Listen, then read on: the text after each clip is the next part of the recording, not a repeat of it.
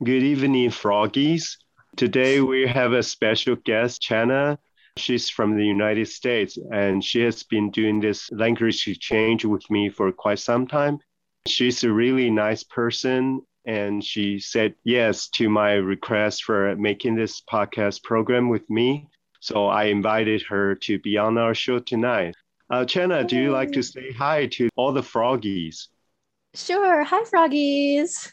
Hi. yeah. Chana is also teaching online. She's an English teacher. So I just invited her to be on our show, maybe to share some tips of learning English and also maybe point out some of the common mistakes Asian students tend to make. So, uh, Chana, I, I know you have already prepared a lot of material. Would you like to share some of the tips or some of the common mistakes to our froggies?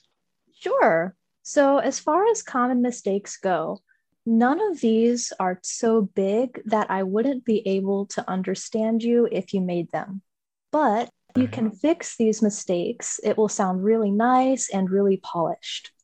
Right. Yeah. It's not like a grammar cop Right.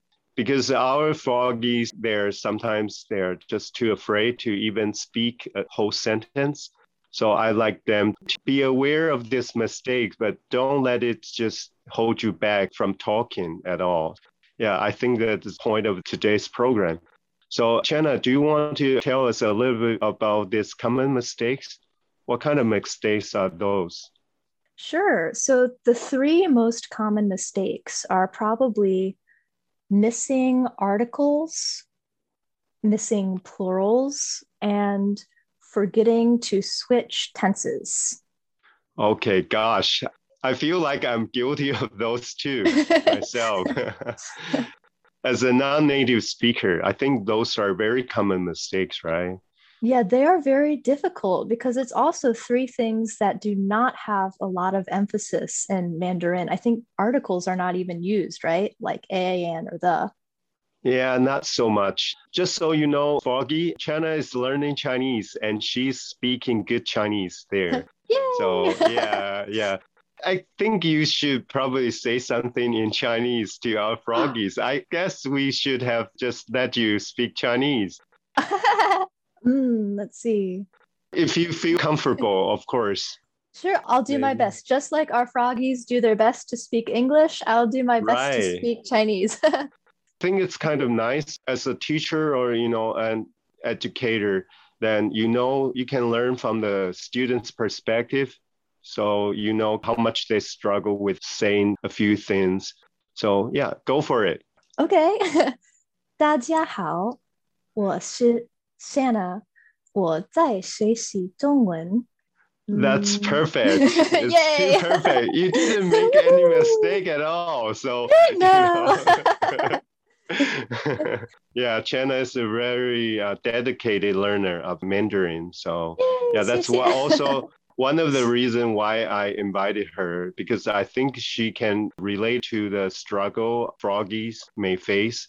So oh, definitely. yeah so yeah. And i'm sure she's a very wonderful teacher. So i will put her link down below. So if you're interested you, you know who to ask for help yeah um so go back to our original topic so this topic can you maybe illustrate some of the examples why you think these are common mistakes based on your um, teaching experience Definitely.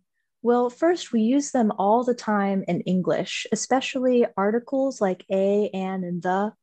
We use these to show our connection or relationship with the thing we're talking about.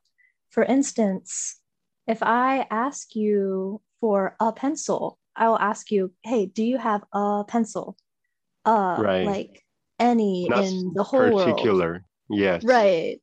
But if I ask you for the pencil, it sounds like you and I both know what exactly a special pencil or something like that. right so it's very specific Yeah, very specific. And um, almost every single noun will have either a an or the in front of it, yeah unless right we get into plurals. And that's where the rule changes a little bit. or possessive too. Sometimes Yes. you have possessive. or even you put in uncountable nouns, that's even trickier. Oh Yeah. gosh, yeah.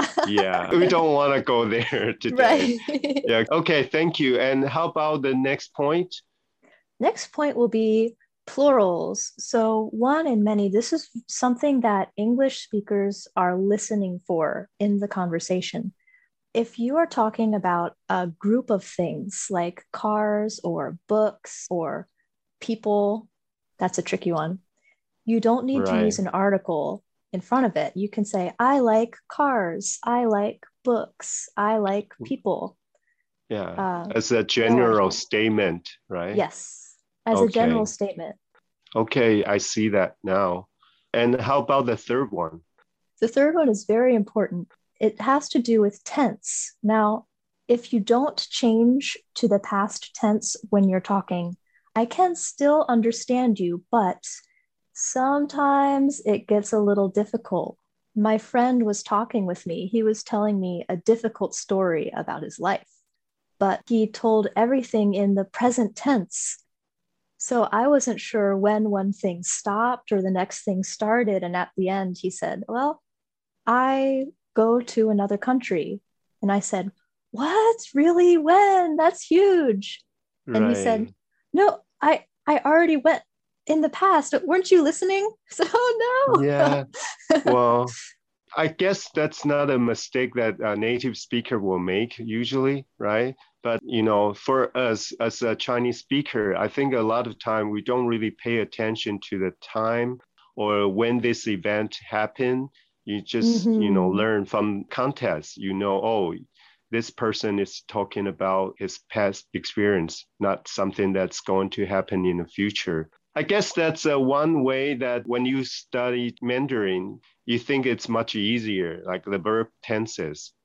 Yes, actually, uh, sometimes I joke with my students. I say, "Hey, I'm so glad I'm the one learning Mandarin and you're learning English because oh my Right. gosh, Yeah, you have so many different tenses, like present, past, uh, continuous, perfect, so many different tenses. I guess there's some difficulties in learning any languages. Not just Chinese, or I'm sure there are difficult part in your learning Chinese, right? So you know it all too well. Yeah. Well, the most difficult part for me is definitely the tones and the characters. Tones, right. Yeah, Tones. the tones. Oh my God. right. I said they all sound the Mhm. same to your ears. Right. I will complain good naturedly, you know, with some of my friends. Like, oh, can, can you believe this? Like, ma, ma. What was it? Ma, Ma, ma, ma, ma. And they're like, it all sounds the same. right. So that's how we try to, we would like to make it difficult so that you can understand us. So that's just our unique way of tricking you guys. Ah, it's for very non-native speakers. yeah. Actually, they are all the same. No, they are not. okay, great. Thank you for sharing all this tip. Um, at the very last of today's show, is there some place you want to recommend about your homestay or your hometown or anywhere? Oh, well, okay. My home city is Orlando, and it's famous especially for Disney World. But many people don't yes. know that Orlando also has, well, the area outside Orlando has beautiful cold water springs. Absolutely Wow. wonderful. There are manatees and alligators and fish and bears and all sorts of animals there. So if you come to Florida, don't forget to see the natural side as well. There's an abundance of wildlife, right? But I'm not too sure about the alligators. Yeah, I wa- no, I those aren't fun. stay away from them. I got chased by one before. Uh, they say once beaten, twice shy. yes, Right. very. so I was never bitten, right. but thrice shy because it was quite Uh, terrifying. Right, terrifying. No, okay. So Disney World and also the wildlife.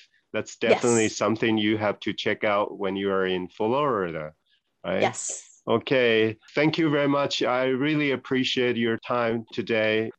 If it's possible, Chana, would you like to maybe join us later for another episode? And then I you can share to. more of, and share more of your, you know, experience of Chinese learning. Yeah, I would love to. That would be awesome. Okay, thank you very much then. Thank you. 今天的节目就进行到这边。课后记得点选连结的影片，多多复习哦。如果你身边有想学好英文的朋友，请您帮我分享吧。Until next time, this is Kevin.